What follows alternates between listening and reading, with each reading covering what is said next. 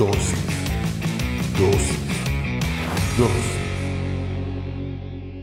Bienvenido seas una vez más a Dosis. Hoy hablaremos sobre buen trabajo. Para eso vamos a leer Eclesiastés 4:4. También vi que todos trabajan y buscan prosperar solo para tener más que los otros. Pero tampoco esto tiene sentido, porque es como querer atrapar el viento. Cierra tus ojos, vamos a orar. Señor, te damos gracias por el privilegio que nos das de aprender en pequeñas dosis de tu palabra. Te pedimos que hables a nuestra vida, a nuestra mente, a nuestro corazón, que nos permitas comprender todo lo que hoy nos quieres enseñar en esta dosis, pero sobre todo que lo que hoy aprendamos lo podamos poner en práctica en nuestra vida diaria. En el nombre poderoso de Jesucristo. Amén y amén. Como te digo, hoy en dosis vamos a hablar sobre buen trabajo. ¿Qué es un buen trabajo? La gente piensa que un buen trabajo es donde se gana mucho dinero, pero eso puede ser una gran trampa. Yo sé que el trabajo trae como consecuencia una recompensa económica. El problema es cuando la recompensa económica rebasa el lugar en donde yo me siento bien. ¿Por qué? Porque entonces sí, yo trabajo para ganar muchísimo mejor,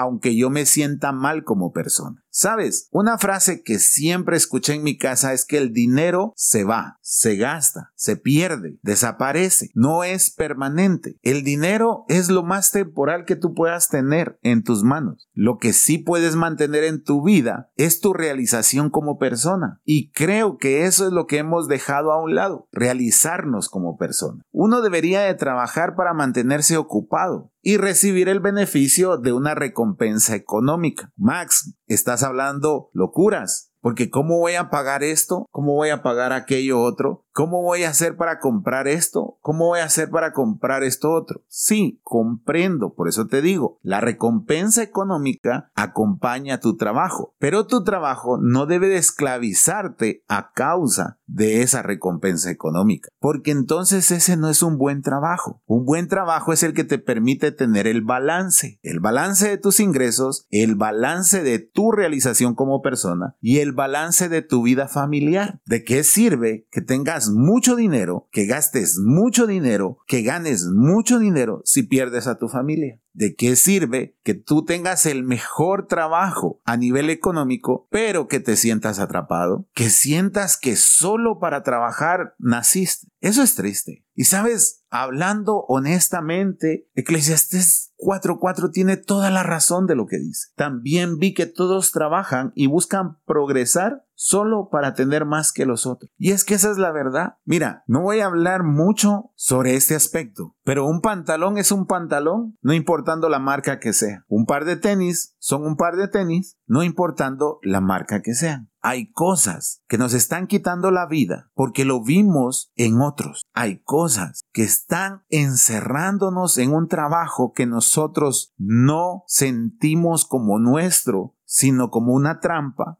solo por el hecho de querer tener lo que el otro tiene. Así como lo oyes, hay cosas que son necesarias en nuestra vida, definitivamente, y no son negociables, y que económicamente debemos de tenerlo para poderlo comprar o para poderlo disfrutar. Pero si haces un análisis de tus gastos, te darás cuenta que muchas de las cosas que anhelas es porque lo vistes en otro. Desafortunadamente lo que no ves es lo que pasa detrás de escena. Eso que pasa detrás de escena es la pérdida de tu familia, la pérdida de tu identidad como persona, la pérdida de tus amigos, la pérdida de tu comunión con Dios a causa del dinero. Mi anhelo es que tengas un buen trabajo que tú puedas decir, yo tengo un buen trabajo, pero no te fijes solo en la recompensa económica, sino en todo el balance. Pero continuemos. Colosenses 3:23 dice, todo lo que hagan, háganlo de buena gana, como si estuvieran sirviendo al Señor Jesucristo y no a la gente. Esta semana con mi esposa tuvimos, no sé si a bien ver a una persona que trabaja y le vi la actitud y le dije a mi esposa, eso me desespera porque esa actitud de esa persona significa que su trabajo él no lo aprecia. Cuando su trabajo posiblemente es la fuente de ingreso de su familia. Y eso sucede porque esa persona no se siente o valorada o realizada o recompensada en su trabajo. Mi pregunta es, ¿qué hace ahí? Tú me vas a decir, Max fue lo único que consiguió. ¿Qué está haciendo para conseguir más trabajos? ¿Qué está haciendo en su vida personal para prepararse aún mejor? ¿Con qué tiempo, Max? El ingeniero se desvela, el arquitecto se desvela, Un gerente no tiene horario. Los comerciantes se levantan a las 3 de la mañana para ir a la terminal a comprar las cosas que te van a ofrecer en la tienda la gente que saca su venta de comida salió desde temprano, estuvo picando la verdura, estuvo cociendo las cosas para que tú puedas comer. Y nosotros estamos tan acomodados en una oficina que no queremos seguirnos preparando porque significa o madrugar o desvelarse. Otra vez, si tú no te sientes bien en tu trabajo, vas a hacer mal las cosas. Tu único incentivo será el 15 y el 31 cuando te paguen. Ese es el día que te vas a sentir bien porque vas a recibir el dinero por el que trabajas. Pero sabes una cosa, cuando tú no te sientes bien como persona, tú piensas inmediatamente en tu cerebro que el dinero va a solventar esa ausencia de realización como persona que tú puedas tener. El dinero se vuelve el justificante para estar 15 días amargados en un trabajo. Eso no es un buen trabajo. La palabra dice que todo lo que hagamos, lo hagamos como para el Señor. Y eso solo lo vamos a poder hacer genuinamente, no importa cuántos años tengas en una iglesia, no importa qué puesto tengas en una iglesia, solo lo vamos a lograr hacer cuando trabajemos en lo que nos hace sentir plenos, en lo que nos hace sentir realizados. Solo ahí por eso ves a trabajadores que están sonriendo todo el tiempo. Son personas en peligro de extinción. Cada vez son menos. El sistema de este mundo nos hace pensar que un buen trabajo es ganar bien, no importando cómo nos sintamos. Y ese no es un buen trabajo. Por último, Proverbios 12:24. Trabaja y triunfarás. No trabajes y fracasarás. ¿Por qué uso este versículo al final? Porque esto no es un justificante para que no trabajes. Porque tú me puedes decir, Max, es que como no me sentía bien en ningún trabajo, yo renuncié a todo